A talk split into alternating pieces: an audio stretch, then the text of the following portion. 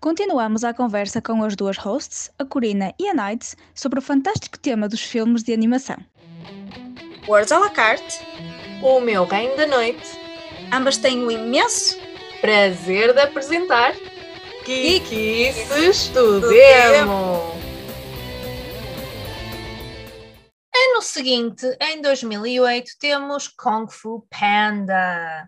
Que pronto, lá está, apesar de ser um filme com imensas alegorias e. e foi uma filosofia toda fofinha. Não, Da- não, mas E a- da a- cozinha. E tem Também, também tem Também, cozinha, é verdade, também é verdade, é verdade. Mas o que eu queria dizer era que tem imensas nuances e influência dos, dos filmes de Kung Fu de 1970, que foram imensos, não é? Bruce Lee e tudo mais, meu Nossa Senhora. Tem efetivamente outra grande mensagem, que é não há nenhuma receita mágica para a grandeza. Tu consegues chegar à grandeza contigo, com, contigo próprio, com não é? a tua pessoa. Pronto, é, é mais ou menos esta a mensagem along these lines, não é? E também aquela mensagem fantástica que, infelizmente, nos dias de hoje, da forma como está o nosso sistema da educação, não existe quase. Que é nós devemos aprender à nossa maneira. Nós vemos isso também muito no filme, que os métodos de ensino que o mestre ah, fazia à tigresa, que fazia, não é? Ao crane, à serpente e não sei o quê, que não eram adaptáveis para o panda. Ele teve que arranjar outra forma que envolvia comida, ok, pronto, Tá, tudo bem. Pronto, tudo perfeitamente válido. Mas não conseguiu é? efetivamente treiná-lo, mas na sua maneira. Ele tinha uma maneira de aprender e ele teve que adaptar. E eu acho isso fantástico também, como muitas das vezes, in- infelizmente, há professores que não conseguem fazer isso, não conseguem ter essa destreza, essa flexibilidade em termos de adaptar o seu método de ensino para cada criança, porque infelizmente, como eu disse, o nosso sistema de educação está feito de maneira que seja em massa Sim. e o resto que se, que se amanhe e que apanhe. Porque a ideia é a ideia mesma da revolução industrial é copiar, produzir, reproduzir. Ponto. E aceitar ordens e não fazer qualquer questão. Depois há, como uma altura nós até já falámos aquelas questões de ah, eu tenho dificuldades de aprendizagem. O teu irmão é disléxico, eu sou portanto, apesar de serem níveis diferentes, até que ponto isso é uma barreira nossa e não de- do sistema de ensino que não têm atenção que há miúdos que aprendem de forma diferente. E nós podemos pensar nisso, em miúdos que sejam surdos, em miúdos que, que sejam vejam mal, visuais, simplesmente que vejam mal. ou que sejam invisuais, ou que tenham algum problema motor, Uhum. ou, ou visual, ou o que seja. Ou seja, nós partimos do pressuposto, todos são iguais e todos têm que reproduzir da mesma forma. Não, nem é sequer uma questão de apreensão e reprodução, é meramente de decorar e reproduzir. Os- o sistema de ensino e os planos curriculares são muito à base disto. Claro que até posso ter professores que queiram inovar e que tenham essa abertura, mas estão totalmente castradas porque Completamente. o sistema não deixa. O sistema não deixa porque tem, tens as guidelines, não é? Tens, aquelas, aquelas metas que é preciso atingir, são controlados ao máximo e acaba por desgastar completamente eh, os professores. Não estamos aqui a criticar os professores, estamos mesmo a criticar o sistema, porque muitas das vezes apanhamos professores, e com certeza tu apanhaste também, professores que nos inspiraram, pessoas que nós íamos para as aulas e captávamos cada palavra porque a maneira de ensinar simplesmente era diferente, ou sabiam adaptar, ou faziam coisas pronto, fora da normalidade. Mas lá está, isso é, é- é relativamente raro, porque a partir do momento em que, como tu estás a dizer, és constantemente castrado neste, no que tu fazes, em que tentas inovar, tentas adaptar para a criança, é muito difícil, é muito difícil, acaba por ser muito desgastante. Mas está, acho que este, este filme, além daquela mensagem, não é, de que não há nenhum ingrediente secreto, está Sim. tudo dentro de ti, que é, pronto, uma mensagem lindíssima. Gostei particularmente, efetivamente, da parte da educação, de mostrar que, pronto, tinhas aquele grupo de guerreiros fantásticos que treinaram todos juntos e da mesma forma, mas e depois chega o panda, que é igualmente fantástico, mas não aprende da mesma forma. É- é- acho, acho que é interessante mencionarmos este filme por causa disso. No mesmo ano temos Wally, e é assim, eu sou uma particular apaixonada por Wally. Poderá, poderá ter havido tipo uma lagrimazinha durante a primeira visualização deste filme? Talvez, não sei. Vá, hesito. Mas basicamente este filme foi bem, bem lá atrás, a adaptação de 1970, que foi efetivamente a inspiração para este filme, que basicamente fez com que os artistas da Pixar vissem horas e horas de filmes silenciosos, uh, filmes mudos, vá, silenciosos, sim. mudos. Mudos? que dos anos, dos anos uh, 1930 e antes, porque queriam, lá está, como que recriar certas peças de, do, do live action e das cenas e afins, e, e ter aquele humor também, que eu, eu, adoro esse tipo de sentido de humor, que lá está, nós voltamos a ter isso nos Minions, e já estou a andar um bocadinho para a frente, que é aquele sentido de humor sem palavras. Não precisa de ser. Uh, não, não, nada precisa ser dito, já é engraçado.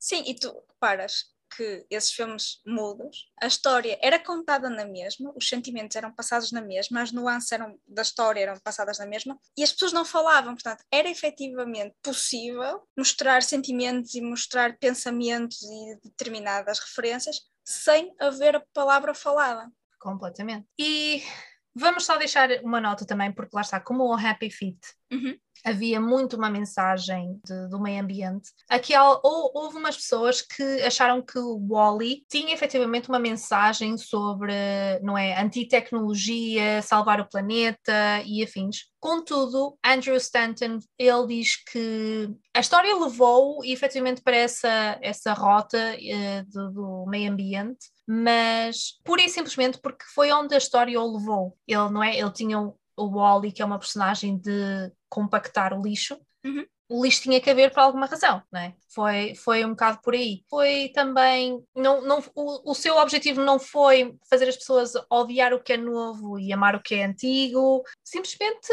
ele quis criar uma história com duas perspectivas diferentes e encontrar um, um equilíbrio. E foi efetivamente assim que ele criou este novo filme do Wally. Mas se tu fores ver também, desde histórias mais clássicas de ficção científica até a atualidade, há sempre a ideia de que acontece um, existe qualquer coisa, há um evento qualquer, né? que nós até podemos nem saber o que está para trás, mas o facto de nós pensarmos que estamos aqui, colonizamos o mundo, mas vamos acabar por destruí-lo, está sempre presente. Existem imensas uh, mensagens e chamadas de atenção em forma de livro e também, neste caso, filmes e também da animação, de que, inadvertidamente, se nós não tivermos a percepção do que estamos a fazer, vamos extrapolar. Então, se o Wally estava na Terra e compactava lixo, alguém teve que o fazer. E como é que tu chegas a um ponto em que o planeta está pejado de lixo? Porque as pessoas fazem o lixo e não se importam com as consequências disso. Exatamente. E depois toda aquela coisa, não é? De sair do planeta porque o estragamos. Exato. Ou seja, ok, vamos estragar outro sítio, vamos arranjar outro sítio para estragar, em vez de tentarmos recuperar o que nós temos. Faz todo sentido. Já em 2009 temos mais alguma história do mesmo género como o Astro Boy, uh, mas temos uma mudança que foi o Princess and the, the Frog, em que voltaram a pegar na técnica de desenho, que já não era utilizada há bastante tempo, porque as animações passaram a ser muito uh, feitas a computador e com técnicas digitais. E houve aqui uma ideia, não digo de retrocesso, mas de voltar a uma animação mais tradicional, talvez para, para chamar algum público que neste momento já estaria mais adulto, já teria se calhar constituído as próprias famílias. Pois, já estavam a ver os filmes de animação com os filhos, não é? Exato. Isso não acontece de todo, não é? Quer dizer, não estamos aqui a papar os filmes juntamente com os filhos, não é?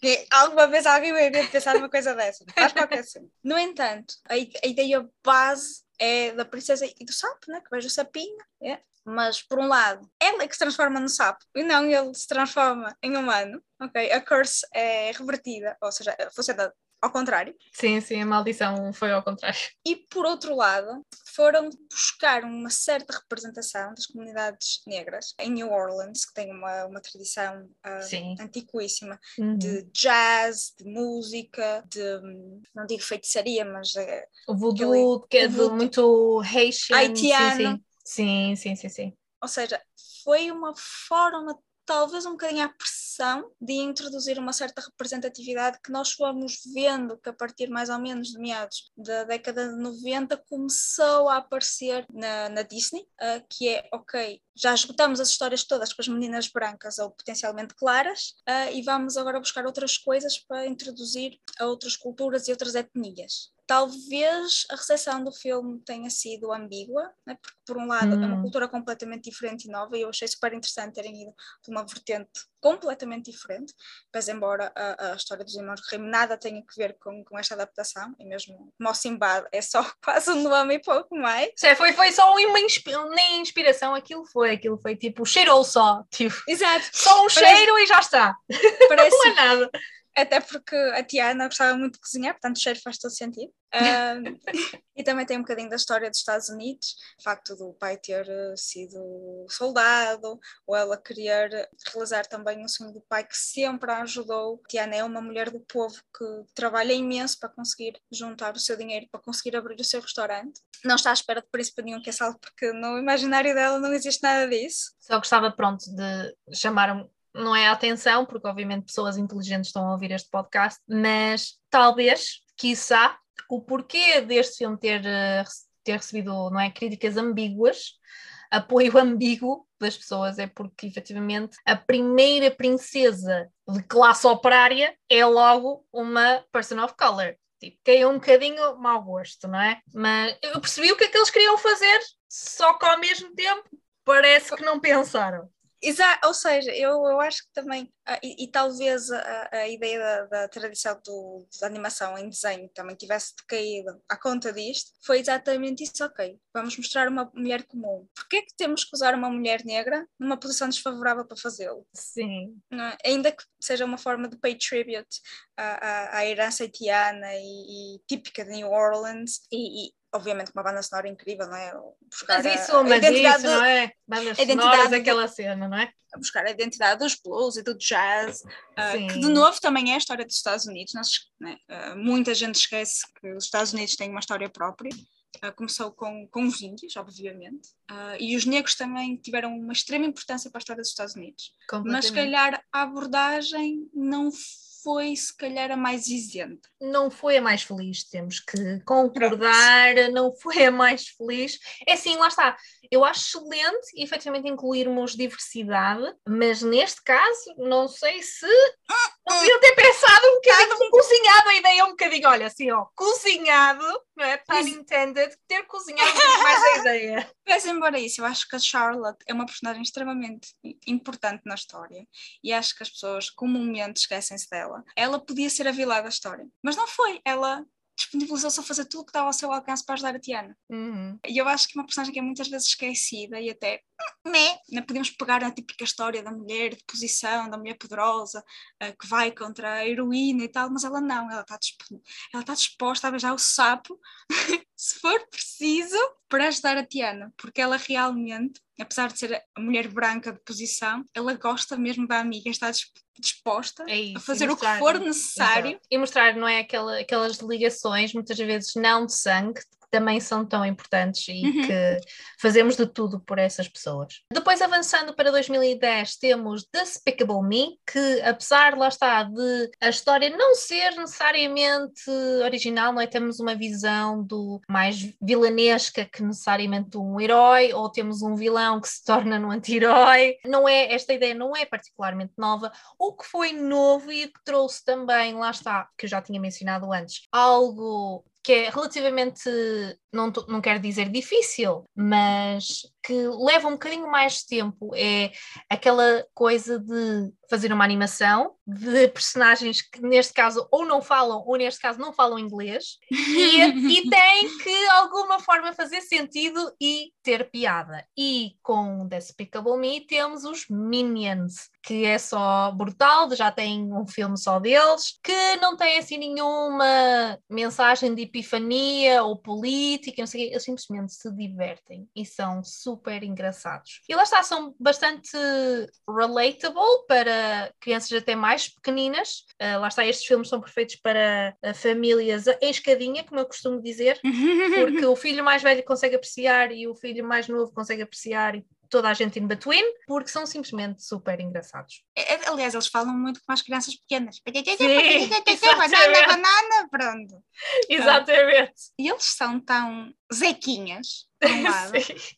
Mas ao mesmo tempo eles são indestrutíveis. Eles são super poderosos e não têm noção do quão poderosos são. Eles só estão ali para se divertir e para servir um senhor do mal. Não interessa Exato, porque são sidekicks. São sidekicks. Tipo, lindo, lindo. Em 2010 sai outro filme fantástico que é How to Train Your Dragon, que foi inspirado na série de livros de Cressida Cowell uh, de, dois, de 2003.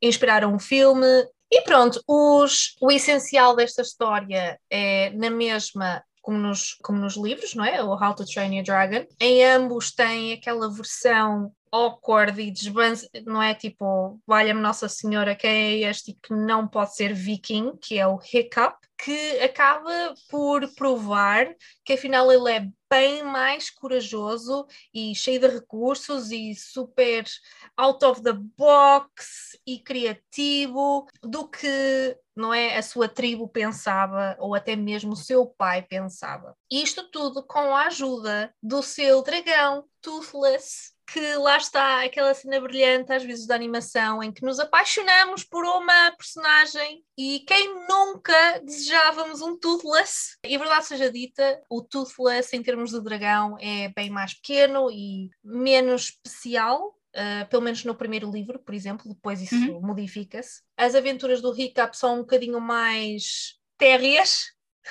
more Mais- grounded, mais, mais com- térreas.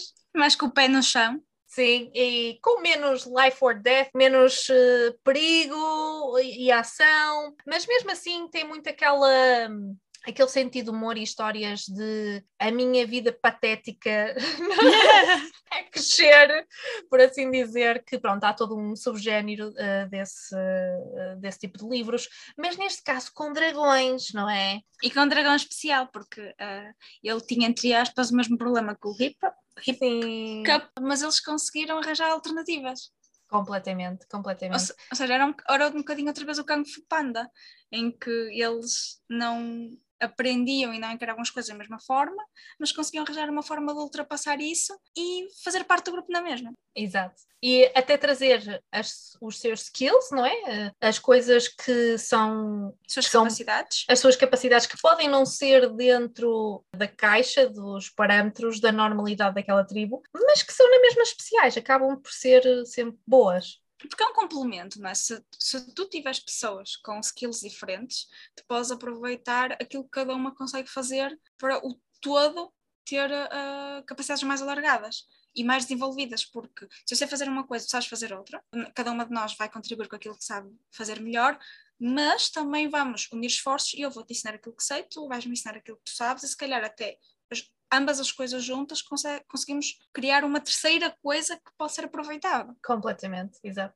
Aliás, só gostava de adicionar aqui agora uma coisa. Eu não sei se isto é verdade, mas isto foi o que eu pressenti quando vi o filme, que foi, eu estava a gostar imenso do Toothless, e aliás eu tenho, ah, não é, bonequinhos do Toothless, porque é simplesmente uma das minhas personagens favoritas, e eu tenho em mim que eu gostei tanto do Toothless porque ele tem como que certas características e comportamentos de um gato, não é? Não, não, tem, eu acho, que- acho que Eu acho que eles de foram verdade. se inspirar mesmo por aí. Eu acho que eles deram uma cena qualquer a um gato e disseram assim: olha, brinca para aí e fazem umas piruetas. E copiaram o gato. Exatamente, exatamente. Avançando para 2010, temos o Tangled, que convenhamos. Pronto, tivemos ali The Princess and the Frog, mas já há algum tempo que não tínhamos assim uma princesa clássica, não é? um rabanete. Porque o Rabanete, Porque é o que significa não? o, o Rabanete, Rapunzel Rapunzel é, é um Rabanete? é um rabanete. Oh meu Deus. Pronto, todo um mind blown, desculpem, estou, estou a tentar processar esta informação.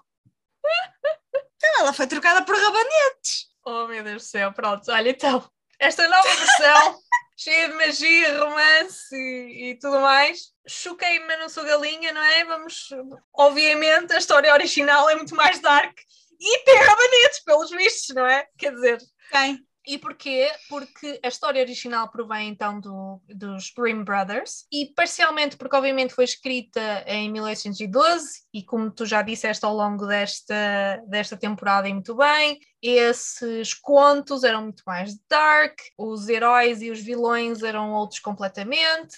E nem sempre havia uma linha que efetivamente separava uh, os heróis dos vilões. Não? É? Era mais a ideia de sobreviver. De... Precisamente, a ideia era, ela foi trocada por rabanetes porque a mãe queria rabanetes do quintal da vizinha, que por acaso era uma bruxa. Dava jeito, não é? Quer dizer, ora bem, falta qualquer coisa para a sopa. Volta cá o rabanete, não é? Quer dizer, podia, podia ter trocado com coisas mais, sei lá, um bocadinho mais saborosas, mas pronto, rabanetes. O que havia!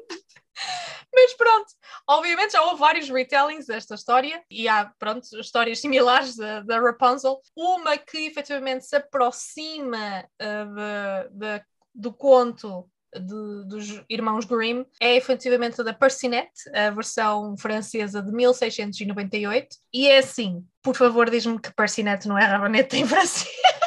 Não sei, não sei falar francês. Também não. Também não sei falar alemão, mas sei do rabanete. Eu há bocado disse que foi escrita em 1812. Eu devia estar bêbada, porque obviamente não foi escrita em 1812. Foi fixada em 1812. Exato, pronto, pronto peço desculpa. Eu, eu lá está, devia ter feito esse, esse, essa nota. O pessoal deve ter ouvido e já deve estar a fazer comments no, no Instagram. Epá, olha, 1812, irmãos Grimm, tu vê lá essa vida, não sei o quê. Mas vocês já sabem que eu para datas sou terrível, não é?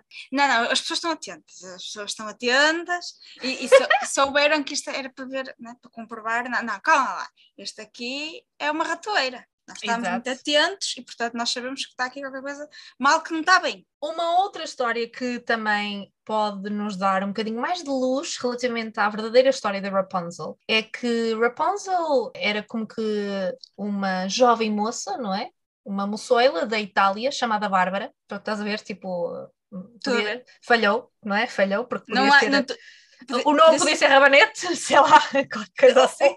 Ou uma outra leguminosa qualquer. Leguminosa qualquer. Uh, batata, olha, podia ser, em vez de Bárbara, batata, não é? Couve.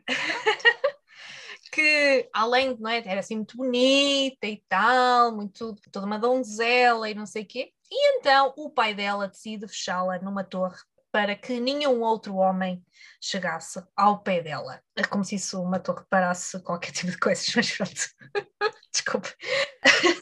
Não sei porque é que disse isto. É porque é verdade. Pronto. Portanto, uh, apesar de que muitos pediram a mão dela em casamento e não sei o quê, a Bárbara, não é? A personagem Bárbara, decidiu dedicar-se a Deus já estamos a ver de onde é que não é tipo há todo um, um posto para limpim daqui da não é da, de alguma Nem, organização não é, não é, isso não é nada italiano nada nada nada e uh, pronto dedicar-se a Deus e a sua descoberta de, da fé cristã uh, e recusou todas as suas todas as propostas de casamento diz, ah, não, Senhor, Jesus Cristo, Jesus Cristo, o Espírito Santo e Deus é que é. Tipo, tal como nós em Portugal, não é? Deus, família e pátria, ela tal e coisa. Está tudo Faz todo sentido. Todo, sentido. todo sentido. Contudo, o pai dela era pagão. Já estamos a ver que é o vilão da história, não é? Já está, já está a ver. Que não estava contente com a sua descoberta do mundo cristão, não é? A sua fé cristã, então faz com que faz com que uh, ela chegou na, na, história, ela chegou a rezar, a pedir ajuda. Quando o pai tirou a espada da bainha para ela, tipo para assustar ou qualquer coisa assim, coisa, coisa, e basicamente Deus criou um buraco para a Bárbara escapar. Toda uma coisa. Tipo, não vamos, não vamos pensar no, na lógica desta coisa. Pronto, Contudo, infelizmente, ela depois foi descoberta e, e ela foi decapitada pelo pai dela, que depois levou com um relâmpago. Porque assim, convenhamos, isto é Itália e eles têm na mesma Zeus, mas com um sabor diferente. Portanto, ele tinha que aparecer. Pronto, e é a forma Exato. dele aparecer. Tanto que a Sicília aparece uh, em, em, em, vários mitos e heróis aparecerem por lá e não sei o que, porque faz todo sentido. O, o Zeus foi passar umas férias, fez uma perninha lá na Itália, está tá normal, não é? E tá, também, tá tudo contabilizado. Também é perfeitamente normal. Tu tens o patriarcado do pai e o patriarcado de Deus, mas o patriarcado do pai não pode, que é pagão, ainda para mais, não pode estar acima do, não pode estar acima do patriarcado o de. Deus. Nada. Portanto, a Bárbara pode ser na mesma mártir, parece-me bem, faz todo sentido.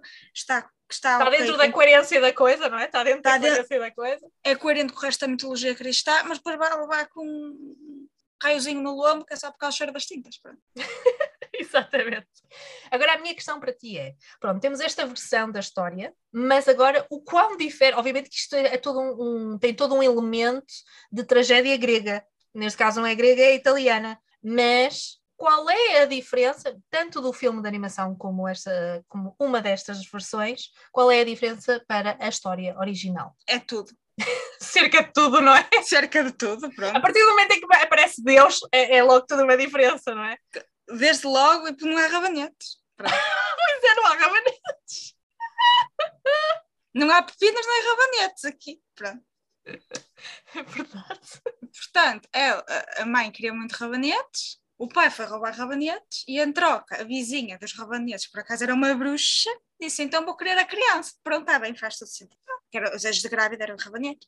Ah, e pronto, e depois a- ela coloca a, a criaturinha, que era muito bonita muito fofinha, na torre, eh, sem, sem portas, não é? só tinha a janela, ela deitava o seu cabelo e a bruxa subia. E entretanto, há um dia que passa um príncipe e namora-se perdidamente pela rapariga da torre, pede-lhe para ela pôr o cabelo de fora e ele trepa tu para ali acima e também trepa pela, pelo rabanete, não é? E ela fica grávida de gêmeos, pronto. E então a bruxa... Gêmeos outra vez! Gêmeos outra vez. E, de- Uau, ok. e depois a bruxa não acha piada nenhuma, corta-lhe os cabelos, né? põe nela própria, o príncipe sobe, ela empurra e ele pica os olhos nos, na- na- nos espinhos que tinha da- das plantinhas à volta da, da torre, manda a, a Rapunzel grávida para o fim do mundo porque não está para isto, não é? E vai-te embora, tu és uma desagradecida, Uma galdéria. pronto, ingrata, eu roubei-te à tua mãe porque, em troca dos gabanetes, portanto não estou a perceber. E tu fazes-me uma coisa dessas, tipo, é onde que já tu se és- viu. é porque tu és tão mal agradecida, não é? E depois, eventualmente, a Rapunzel, a rabaneta, encontra o príncipe, cura-lhe com as lágrimas os olhos e são felizes para sempre os quatro. Qual é a cena destas histórias, desta altura, com os gêmeos? Alguém me explique. Por acaso, não sei. Mas Pronto. também, no- normalmente, Um ouvinte que esteja atento, por favor, que nos diga, tipo, qual é a cena? Tipo, já, com, Normal. a, já com a história da, da Bela Adormecida foi a mesma coisa. Normalmente é um rapaz e uma rapariga, portanto, efetivamente, isto Claro, tem uma razão. encerra ali a fábrica, porque é logo, rapaz, rapariga encerrou a fábrica, já tem tudo, não é? Faz sentido, já fica feito, já fica fechado o, o assunto, arruma o tasco, fecha a porta, tá, tá. um de cada, tá bom. Depois, continuando, temos em 2011 o filme Rio, que é um filme baseado numa história real de Spix, um papagaio que efetivamente a espécie está já eh, extinta na natureza devido não é, toda a ganância e, e afins eh, da espécie humana. E pronto, e, e a- e a história é baseada efetivamente, efetivamente nisso, com muita música também, com, eh, com um bocadinho da cultura brasileira, mas lá está com uma mensagem muito importante também a nível ambiental, mas neste caso de espécies extintas ou em vias de extinção. Nunca é demais avisar que vocês estão a esbardalhar isto tudo. Eles bem tentam, não é? Eles bem tentam. Não percam o próximo episódio de Geekices do Nemo! Nós também não!